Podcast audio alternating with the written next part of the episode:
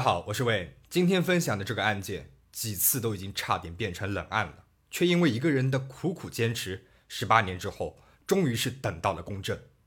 结婚六周年纪念日，丈夫出门狩猎，却神秘失踪，是因为鳄鱼的攻击，还是另有隐情？十八年后，真相终于浮出水面，凶手。到底是谁？麦克威廉姆斯于1969年10月16号出生于佛罗里达州的塔拉哈西，父亲是一个公交车司机，而母亲在给别人做保姆。他还有一个哥哥，名字叫尼克。一家四口人住在一辆双宽拖车上面。麦克的父母没有借房子，夫妻俩把钱攒了下来，供两个儿子读书用。麦克在高中时期十分的出彩，他是学生会的主席，校美式足球队队长。他还积极参加各种公益组织。十五岁的时候，麦克开始和同学丹尼斯约会了。高中毕业之后，麦克去了佛罗里达州立大学学习政治科学和城市规划。大学时期的麦克也十分的拼命，他在一家房地产评估公司实习，毕业前呢就在这家公司转了正，并且成为了正式职工。麦克工作十分的努力，每天工作十八个小时。也正是这样的努力，让他过上了和小时候不一样的生活。那时候的他，一年的年薪就已经达到了二十万美元。一九九四年，麦克和丹尼斯结了婚。婚后的麦克依旧是一个工作狂，他会每天回家吃晚饭，但是吃了晚饭之后，等到妻子睡着了，他又会偷偷的回到公司加班。那他对妻子呢，也是十分的疼爱，只要是丹尼斯想要的，麦克就会尽量的满足他。一九九九年，两人的女儿出生了。女儿出生之后，丹尼斯就不再上班了。而麦克也是实实在在的女儿控，他把女儿看得比什么都重要。在旁人的眼里，麦克似乎拥有了一切：事业有成、美丽的妻子、可爱的女儿。他还有自己的爱好——水禽狩猎。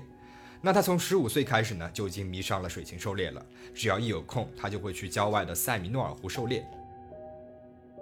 原以为努力善良的人总会平安幸福的过一生，而两千年十二月十六号，伴随着塞米诺尔湖上的一场暴风雨。麦克一家失去了平静。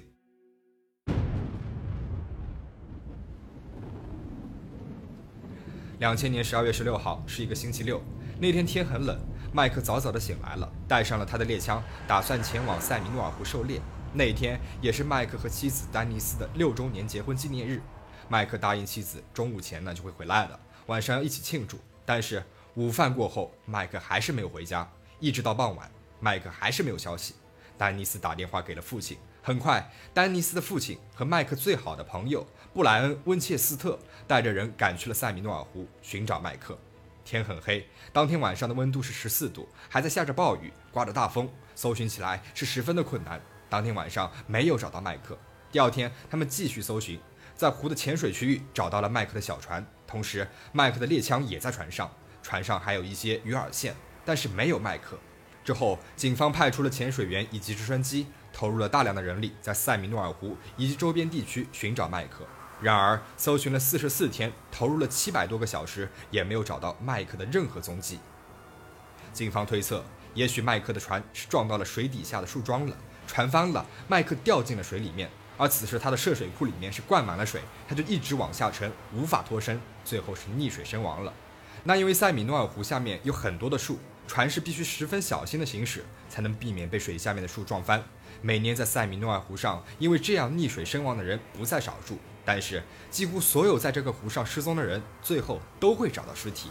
而麦克，别说是尸体了，就是他的一块骨头都没有找到。这个时候，有人说，麦克他会不会被鳄鱼攻击，并且被吃掉了呢？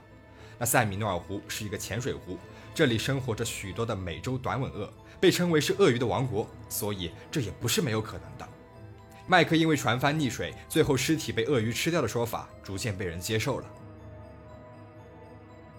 六个月后，一个渔民在水里面发现了一套涉水裤，那和麦克穿的涉水裤是一模一样的。然而，涉水裤里面没有人体残留的骨头或者是血肉，涉水裤也是完好无损，不像是被鳄鱼撕咬过。几天之后，潜水员打捞到了麦克的打猎外套。外套口袋里面放着他的狩猎证和手电筒。神奇的是，在水里面泡了六个月，狩猎证的字是十分的清晰，而且手电筒居然也还能用。人们不禁怀疑，这些东西真的是在水里面泡了六个月了吗？也许这些东西是最近才被人故意放在水里的。麦克真的是被鳄鱼攻击而消失的吗？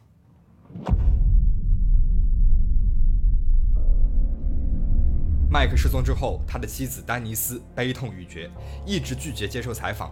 人们也为这个才三十一岁就失去了丈夫、女儿才一岁的漂亮女人所叹息。而麦克的母亲谢丽尔一直是心存希望，每天都祈祷奇迹能够发生，儿子能够回来。对于鳄鱼的理论，她完全不能接受。她咨询了佛罗里达州立大学的爬行类生物专家，了解到在麦克失踪的那一天，鳄鱼根本就不会活动。为什么？因为十二月十六号是冬天。鳄鱼在冬天，它根本就不会活动的。它们都在努力一动不动地保持自己身体的温度，而且当天湖里面的水温十四度，在这样的水温情况之下，鳄鱼对进食是一点兴趣都没有的。即使鳄鱼攻击了人，也只是咬人的四肢或者是其他的部位，根本就不会吞下整具尸体。而且在攻击之后，总会留下些什么的。但是现在，麦克的一块骨头或者是皮肉都没有找到。麦克的失踪还有几个疑点：第一，警方后来检查了麦克的小船，他们发现油泵里面的汽油还是满的，说明那一天这条小船根本就没有怎么用过。第二点，小船上的猎枪不是麦克经常狩猎的那一支。第三点，麦克的狩猎外套、涉水裤、狩猎证以及手电筒，直到麦克失踪六个月之后才找到。而且，尽管在水里面泡了那么久，这些东西找到的时候都是完好无损的。涉水裤上甚至连一个鳄鱼的咬痕印都没有，这很奇怪。麦克的母亲谢丽尔把自己的怀疑告诉了他每一个能够接触到的警察，并且在报纸上是登了整整四个版面来寻找自己的儿子。他还设立了户外广告牌，呼吁公众帮忙寻找他的儿子。他甚至走到街上说这是一起刑事犯罪，呼吁政府出面调查，但是都被无视了。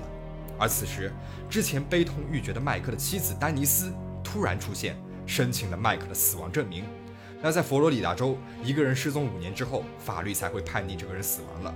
而丹尼斯仅仅在丈夫失踪六个月之后就申请了死亡证明。那她申请的依据呢？就是在湖里面发现了她丈夫的狩猎外套、狩猎证、一个还能亮的手电筒以及一副完好无损的涉水裤。尽管这桩失踪案疑点重重，但是政府还是开具了麦克的死亡证明。谢丽尔一直申请调查的举动，似乎也激怒了儿媳。丹尼斯对谢丽尔说：“如果你再要求做有罪调查的话，那你永远也别想见到你的孙女了。”丹尼斯说：“我不想再听到麦克的名字了，我也不想麦克的脸再出现在我的脑子里了。我要继续我的生活。”然后在拿到了麦克的死亡证明之后，丹尼斯他继承了麦克价值一百五十万美元的保险金。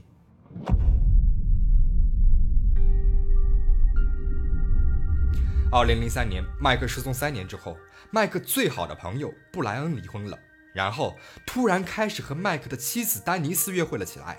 不久，俩人便结了婚，住进了麦克买的房子里面。布莱恩和麦克丹尼斯从高中的时候就是好朋友了，但是麦克是学校里面美式足球队队长，而丹尼斯是啦啦队队长，两个人都十分的耀眼夺目，是所有人都看好的一对。而布莱恩当时也有自己的女朋友，名字叫凯西。后来是成了他的妻子。那两对情侣呢，是常常一起约会。工作之后，两家人也还是常常聚在一起。麦克经常约布莱恩去湖上狩猎。麦克失踪之后，布莱恩也是第一时间出现在了现场，积极寻找。布莱恩是一个保险销售。两千年六月份的时候，麦克失踪前六个月，麦克从布莱恩处买了一份人身保险，保险的金额是一百五十万美金。如果麦克发生了什么不测，那么受益人就是他的妻子丹尼斯。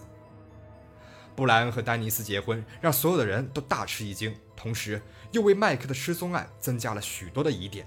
二零零七年十月份，麦克的哥哥尼克在家里面发现了一张照片，是一把点二二的如格手枪。他想起来，这把手枪是他俩的父亲送给麦克的。麦克被宣告死亡之后，丹尼斯把麦克的所有枪支都交给了尼克，但是独独没有这把枪。尼克将此事告诉给了警察，警方询问丹尼斯和布莱恩。几天之后，两人的律师将手枪交给了警方。手枪是被拿去做了 DNA 检测，然而并没有什么实质性的结果。二零一二年开始，麦克的母亲希里尔每天都会给州长写一封信，请求调查麦克的失踪案。两千多封信件之后，也没有得到任何的回复。就这样，又过去了几年。正当人们以为这又要成为一桩冷案的时候，二零一六年八月五号，麦克失踪十六年后，布莱恩突然被捕，逮捕的理由是绑架挟持他的妻子丹尼斯。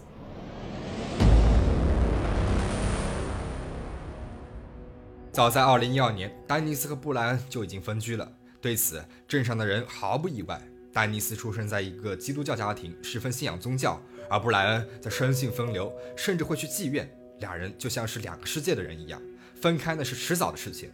中间两人分分合合好几次，直到2015年，丹尼斯书面申请了离婚。布莱恩最初是并不同意的，后来勉强同意了。2016年8月5号，丹尼斯准备开车去上班。当他坐在车上打电话的时候，突然从后座上窜出来一个人，手里面拿着一把枪，抵在了他的肋骨上面。这个人就是布莱恩。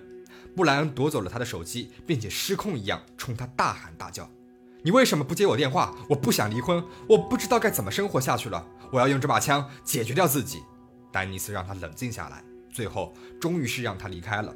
然后他就马上去了警察局报了案。pulled out a gun, like a gun, not a hunting gun, but like a gun that you would kill someone with, and he put it right here in my ribs. I said, "Are you planning on, you know, ending both of our lives today? Well, mine. I'm planning on mine." 布莱恩立刻因为家暴以及持枪挟持被逮捕了。法庭上面，丹尼斯声泪俱下，说担心自己和女儿的安全，请求法庭不要放布莱恩出来。二零一七年十二月十七号，布莱恩因为绑架罪被判刑二十年。镇上的所有人都在感慨。布莱恩，他肯定和麦克的失踪案是有关系的，只关二十年也太少了。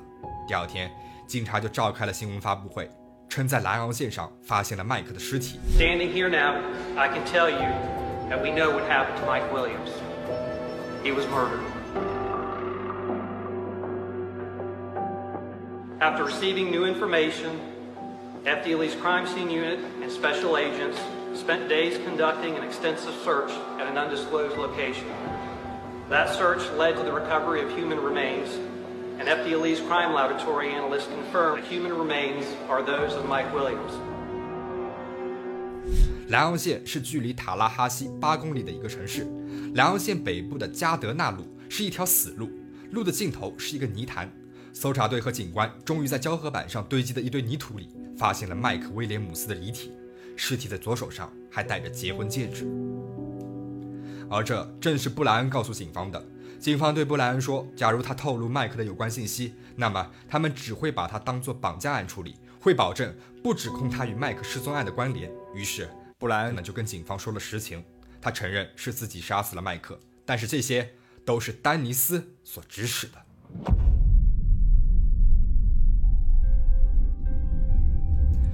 二零一八年五月八号，丹尼斯在下班路上被逮捕了。那一天，他正好要去庆祝女儿的十九岁生日。他被指控一级谋杀、策划谋杀，案发后隐瞒实情。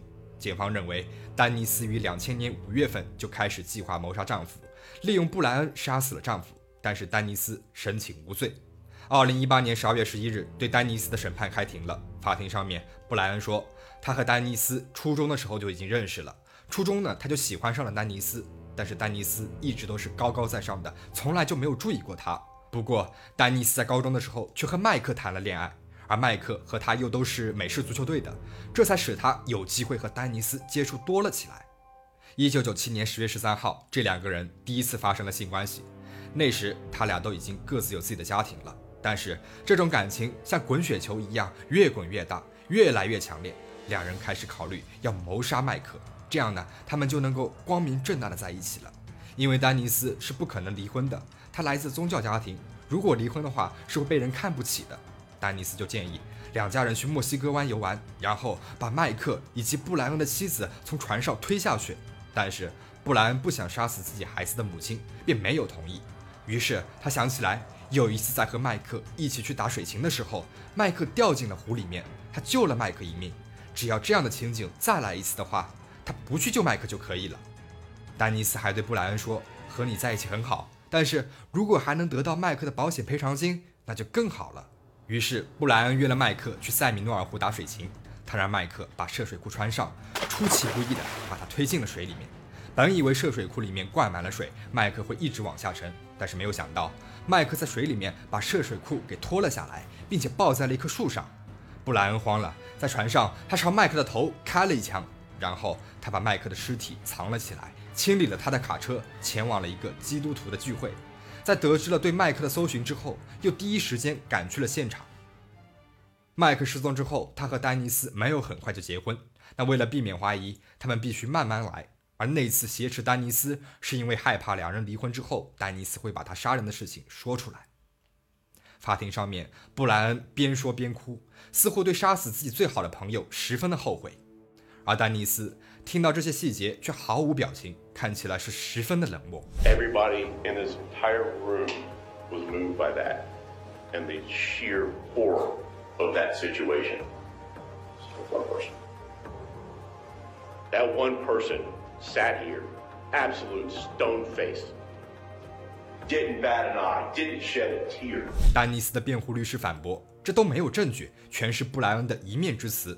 杀死麦克都是布莱恩的主意，和丹尼斯没有关系。”庭审四天之后，陪审团花了八个小时，指认丹尼斯罪名成立。二零一九年二月，丹尼斯被判无期徒刑，他没有为自己辩解，也没有接受任何的采访。五个月后，丹尼斯把名下的，也就是从麦克那里得来的房产以及保险金额，全部转移给了他和麦克的女儿安斯利，以此避免被指控保险欺诈罪。